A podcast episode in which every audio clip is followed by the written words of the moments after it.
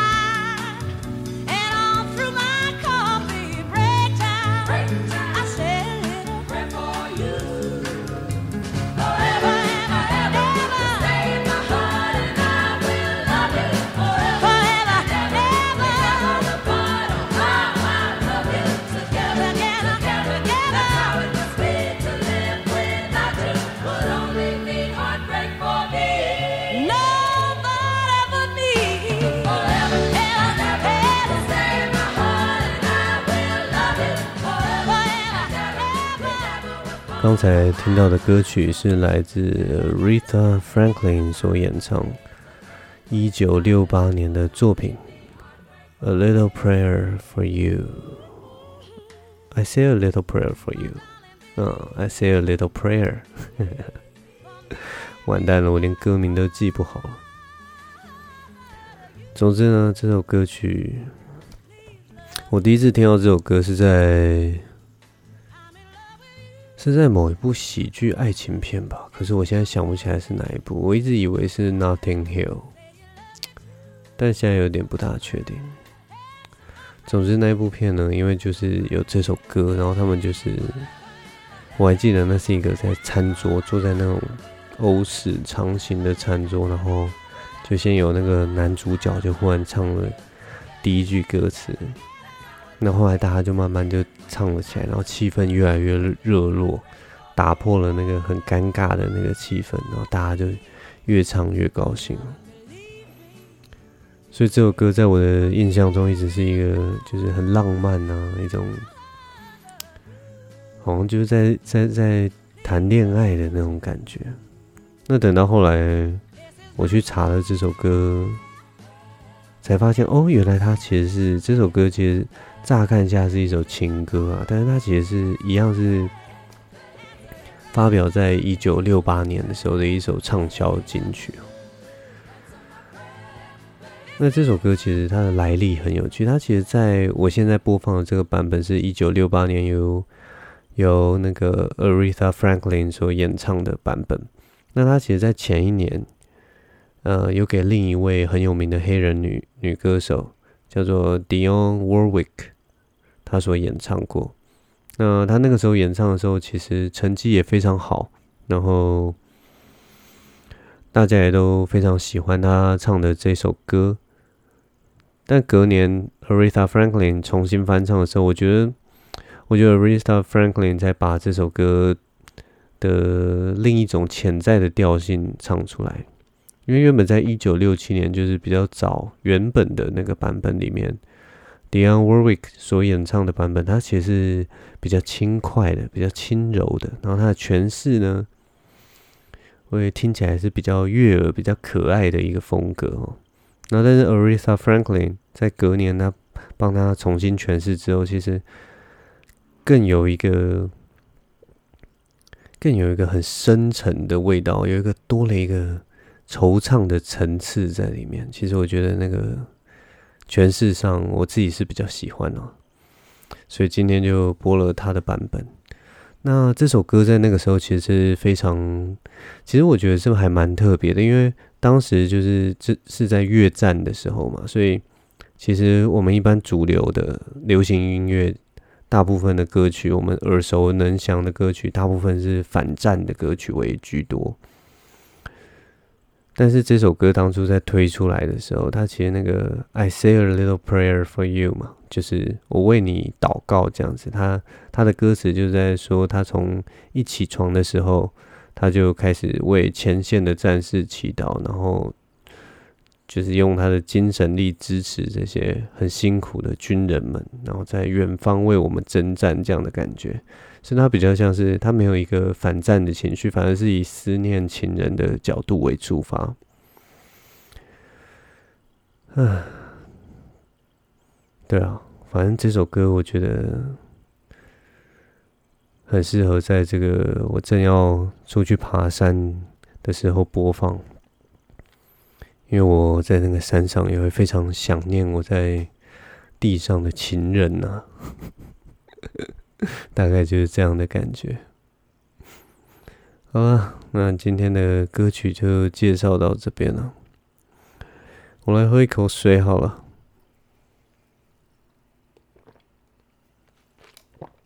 今天喝的是这个化化繁为简的气泡水啊。这个 Cheers 气泡水应该是泰山出的。嗯，上个礼拜啊，就是应该是礼拜六吧。礼拜六，今天是今天对我来讲是礼拜一嘛。礼拜礼拜六的时候，我去表演，去那个二三表演那个焦点之夜哦。这是我魁违大概一年多，总算再有一次售票的演出哦。这是演出的那个卡司，有那个伯恩是主持人嘛，然后龙龙是我们的主秀啊，然后龙龙就带领我们这个五个小毛头啊，五个有也有算几个老手，然后也有几个新手，一起来演出这档焦点之夜。然后其实我觉得。不管是今年才出来的新人啊，还是怎么样，就是整个节目其实表演下来，我觉得是蛮精彩的，笑点也都蛮紧凑，非常佩服。就是其他我的搭档啊，他们的表现我也是觉得都蛮厉害的。嗯，我觉得焦点职业就是大家如果有兴趣的话，未来如果有这样的节目的话，其实。那个内容其实都蛮精彩的，可以推荐大家来看看。然后，其实就放松心情来看，然后都蛮精彩的。我们这次这个演出就是有分早晚两场嘛，然后两场观众都坐满了，所以其实上台的时候大家都非常紧张，那个压力其实也蛮不一样的。但我觉得整体而言，我还算就是还蛮享受的。然后也觉得观众人都很好啊，我的笑话也许有些没有那么好笑，但是大家也是还蛮捧场的。嗯，谢谢大家来看我的表演。但我觉得比较有趣的，其实是最有趣的。我觉得参加这种东西最有趣的，其实是演员在后后台讲干话。演员在后台讲干话，就是真的天马行空的讲。有有些人会讲一些就是。哪边发生的事啊，或怎么样？然后，例如说，我就 我就记得那个，其中是一个我讲的。然后，其实其实我后来回想起来，就是这件事情其实我会这么讲，不是没有原因，它是有一个一段一段很有趣的历史。就是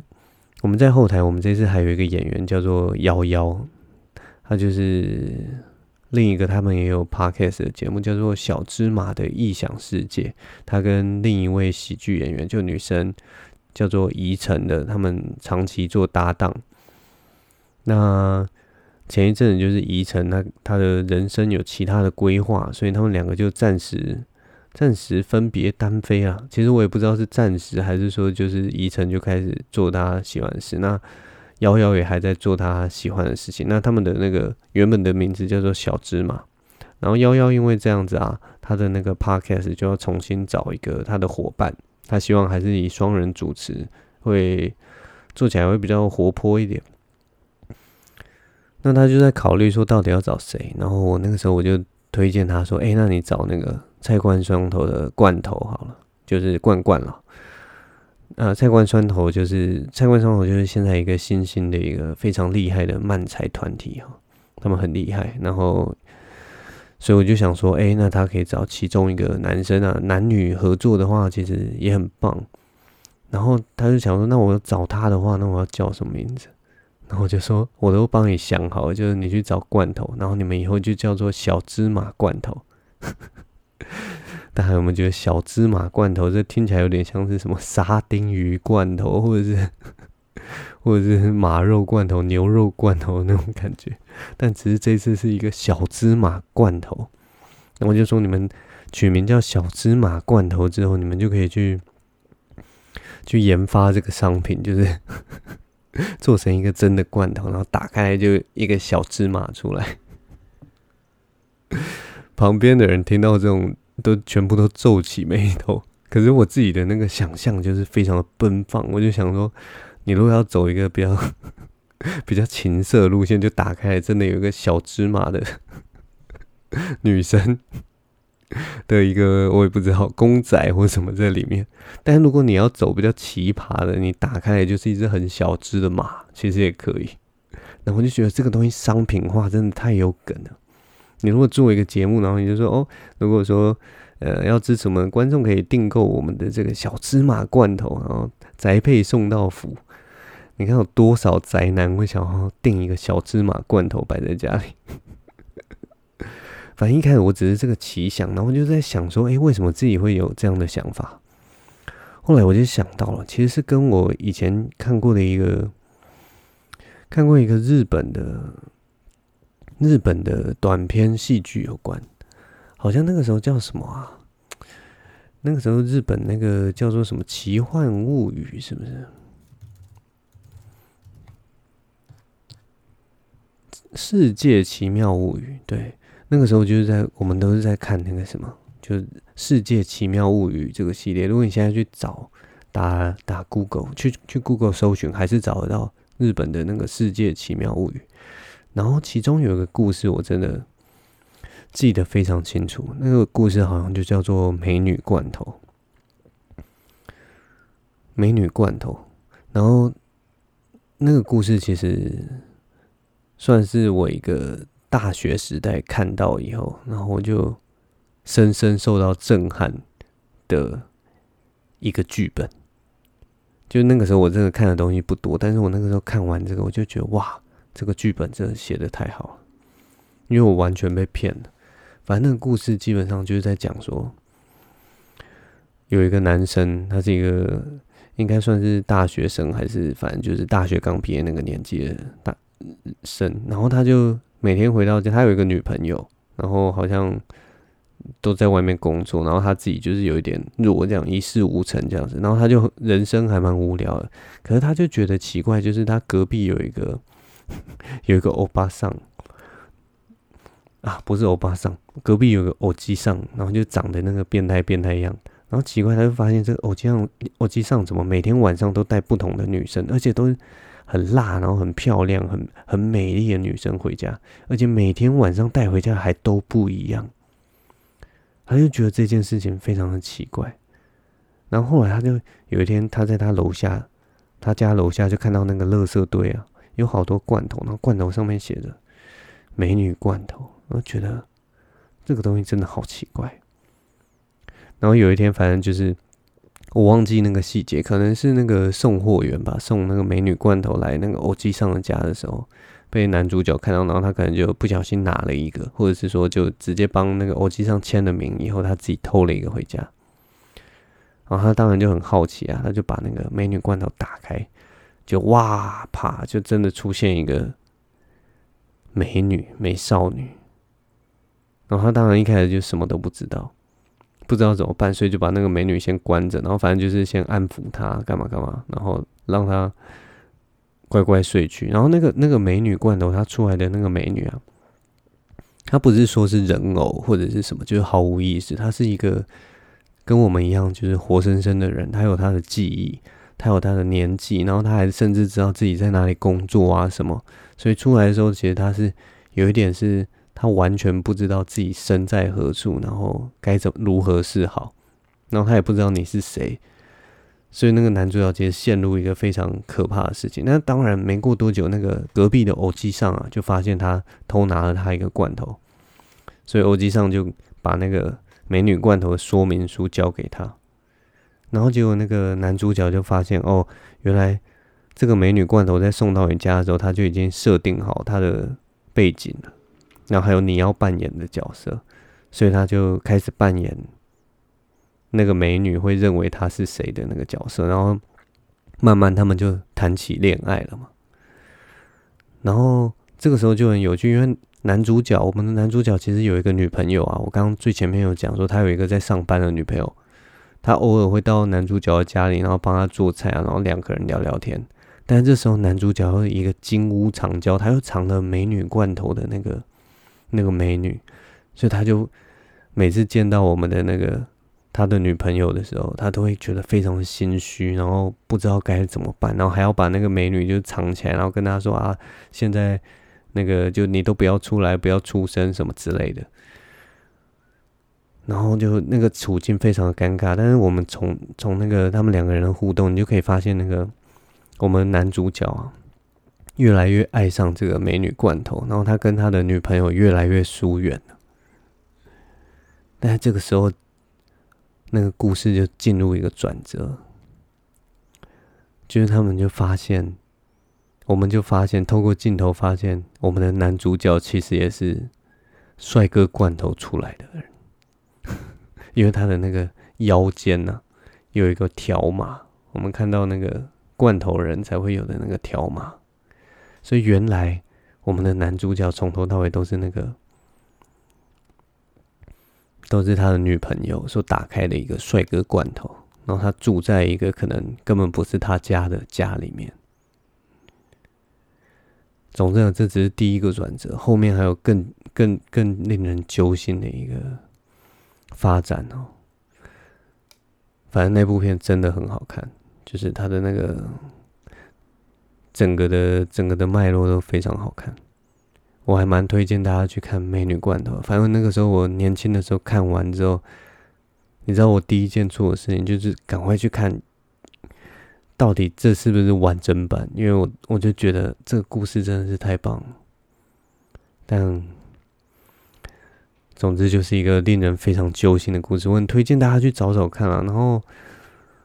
那个《世界奇幻物语》哦，它里面其实很多光怪物理的故事，其实 看完真的会在想说，哇，日本人到底在想三小，还蛮有趣的啦。对啊，那我总之呢，就是。我那个时候想到小芝麻罐头，其实就是从《美女罐头》这个这部经典的戏剧来了。今天还有一个什么事情要跟大家说呢？今天其实还有一个事情，就是上次我有一个朋友啊，有个朋友就问我，就是有另一个。就是我们有一个共同的好友，然后他常常在他的 IG 啊，或者是 Facebook po 一些他的照片，然后我那个朋友就问我说：“哎，你跟他比较熟，那你有没有觉得他最近瘦了？”结果其实他没有瘦，你知道吗？因为我我我常看到他，然后我就觉得说他他应该不是瘦了，他应该是 他应该是下载一个超强的 APP。总之就是他在照片上啊，就看起来就是真的体态都非常好，然后也很也非常帅气这样子，所以他应该是下载一个很厉害的 APP，把自己弄得还蛮还蛮好的。因为我看到他本人好像没什么变吧，然后我就不禁在想啊，诶，那如果说我们就反过来想，如果你在现实生活中你想要受人称赞的话，因为那个同学就是因为太少太少看到这个人真人了，所以他看到他的照片就觉得，哎，他是不是变帅了？他是不是变瘦了？但其实他没有真实的，他没有变瘦。那我们反过来想，如果说你把你 po 上网的那个自拍照啊，或者是说，或者说你跟其他人拍的照片，你一直都把自己，例如说往横面拉，或者是稍微拉宽一点。把自己弄得胖一点，然后把自己弄得可能丑一点。那你在现实生活中，如果真的遇到自己的朋友或者是什么，你就一定会得到称赞，不是吗？就是人家一定会说：“哇，你最近真的是是不是变瘦了啊？哎，你是不是是不是是不是变高了？我觉得我觉得你照片上看起来就是，对啊，就是本人怎么那么那么好看？” 大家都把自己的照片弄得太好看了，你知道吗？所以见到本人的时候有那个反差，就会觉得呃好像还好。可是如果你把你的照片弄得超级丑，然后超级胖，然后超级 超级莫名其妙，然后扭曲的话，哦，人家见到你的人就会觉得哇，原来其实你也长得还不错嘛。我觉得这是一个。我觉得这是一个现代社会的一个好办法。我们如果如果要要在现实生活得到一点点称赞的话，建议大家可以这样做。我记得我的那个匿名信箱啊，有一个小弟弟啊，他有留了一个言，他说他最近有点，最近的生活好像不大顺啊。卡关很久，那希望我可以祝他工作顺利。那当然不止你啊，我希望现在如果任何人啊，在这个炎炎夏日中卡关的话，或者是说，哎、真的工作有点不顺心的话，我在这边都希望大家都工作能顺顺利利的，或者是说。可以找到一些让自己放松、让自己发泄的一个方式啊，因为其实工作真的不是人生的全部啊。有的时候你只是你可以回到家里面啊，然后静静的什么都不做，虽然虽然很多拉里拉杂的事情，工作很不顺啊，或者是说家人的问题啊，或者是什么，但到。到最后啊，其实你回到家一个人的时候，有时候很单纯的，只是坐在那边听一首歌，吃个东西，喝个饮料。其实，如果能够把握这种看似微不足道的幸福啊，好像再撑一天也都可以吧。我在想，总之，大家加油了啊！这周其实就是有一种还没有过完的感觉，因为我通常平常还有几天之后我才会录这个节目，所以会稍微多一些题材可以说。像我现在就有点不知道，不知道要说什么了，因为我明天明天就要去爬山了。为什么会喜欢爬山呢？其实我。我爬山的时间其实也没有到很长了，大概从我开始爬山到现在也才两年。然后其实比起那些真的很热衷于爬山、热衷于户外运动的人，我也不是很很常在爬山呢。其实就是可能一个月、两个月爬一次山这样子。其实跟那些就是。常常在 IG 上就是更新自己去爬哪座山，那他们都是每周可能都会爬一座山这样，我觉得那个真的很厉害。嗯，但我其实真的还是蛮喜欢爬山这件事。有些人会觉得说，爬山，爬山就是有些人就觉得说，爬山就是，唉。那个学人传 line 给我，有点被打断了，没关系，我继续录。有些人会觉得爬山是逃离现实生活，或者是说离开这个社会，就跟出国的样子有点像。但是我自己其实是喜欢那个爬山的那个过程，因为爬山的过程对我来讲有点像跟慢跑一样。它就是一个不断的、不断的耗费自己的体力啊，所以你会觉得非常的累。所以当你累的时候，你的那个集中力啊，还有那个脑袋啊，其实你会专注在眼前的路上，然后还有注重在自己全身的状态上，然后那个感觉就有点像是你，你是活在一个活在一个气泡里面。然后你随时可以在这个气泡里面抬起头，然后从这个气泡暂暂时把那个气泡缩起来，然后看看周遭的东西，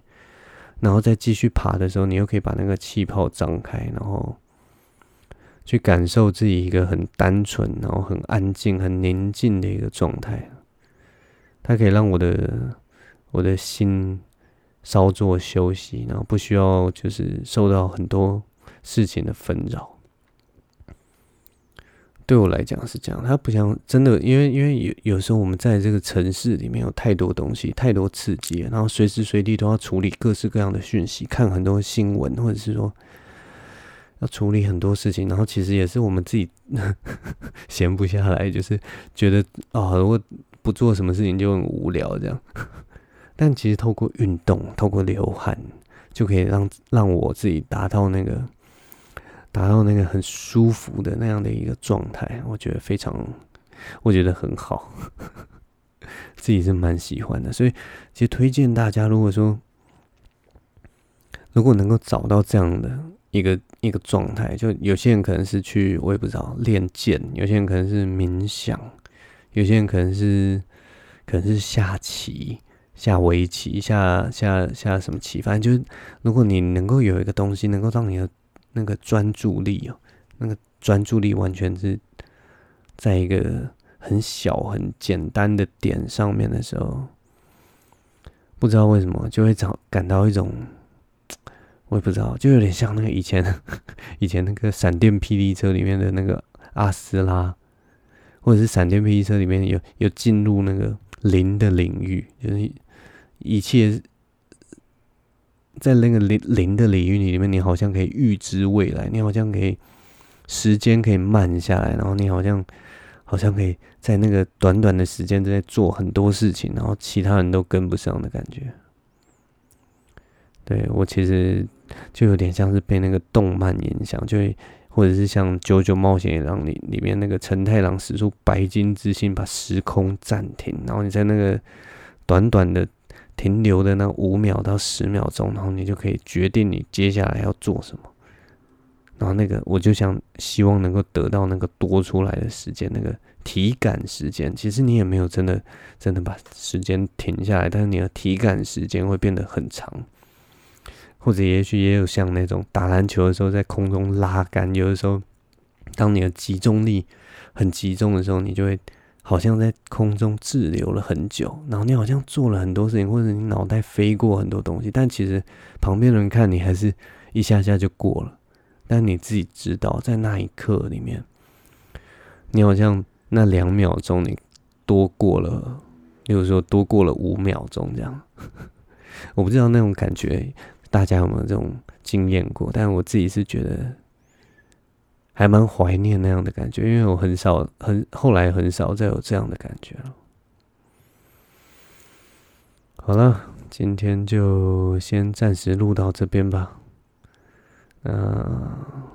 预祝大家有一个平静的夜晚，也希望大家讲到这边呢，都已经沉沉的睡去了。我已经录了半个小时了。好了，那我们今天就录到这边了，谢谢大家的聆听。我是张静唯，我们下周见喽，